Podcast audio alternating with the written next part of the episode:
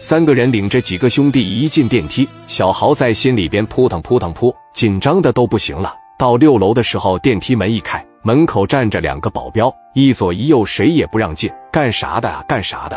我看看这身上带没带家伙啊？是强哥邀请来的客人吗？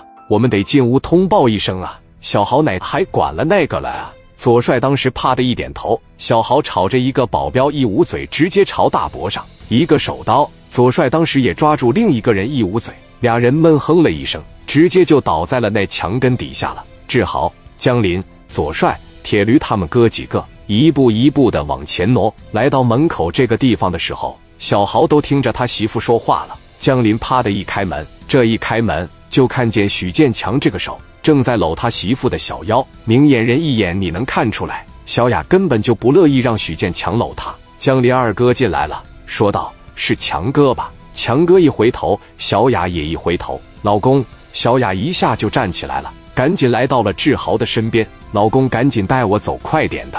志豪拉着小雅，扭头就往外走。这个时候，许建强说：“你觉得你能走得了吗？”这时，从屋里面那暗格里一下子出来四五十号人。许建强这也是社会大哥级别人物，万一我吃饭的时候有人过来打扰我，我身边能连个打手都没有吗？这些人直接朝着小豪就过来了。这是我强哥的女人呐，你过来干啥的呀？小豪当时就忍不住了，拎起一个，咔咔来了两勾拳。一个小兄弟当时就撂倒。这个事你要是先稳住谈一谈，有可能你能走。你上来要是这么动手的情况下，一会真就走不出去了。你再能打，还能一打十几个，一下子又上来好几个。一人趁着小豪不备，拿个酒瓶子朝着小豪的脑袋上。就砸了下去，小豪硬挨了一下子。那人拿着半拉啤酒瓶子朝大腿上，啪的一下，小豪一着急从后面一掏出来，直接朝着那哥们的心脏那块砰的一枪。铁驴一江林说：“等啥呀？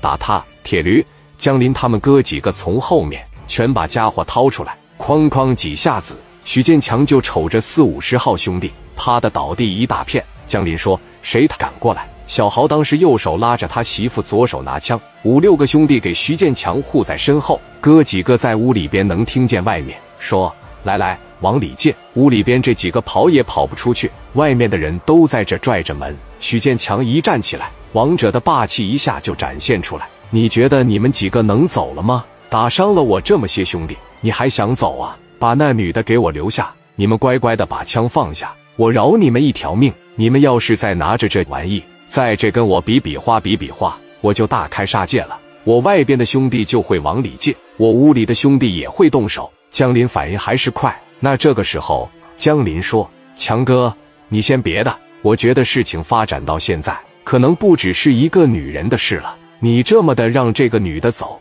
我们哥几个留下行吧？你是要打要杀都随你，你别为难这个女孩。我再提个人行吧？如果她在你这还算好使的情况下。”我们哥几个就保这一个女孩，你让她平安的离开。你是想要钱还是想废了我们都行。我们哥几个就这么赶上来，我们肯定也是有强大的后盾的。不有这么一句话吗？先摸清对手的来路，你再动手也不迟。就先让我打个电话行不行？你打电话吧，我看看你能给谁打。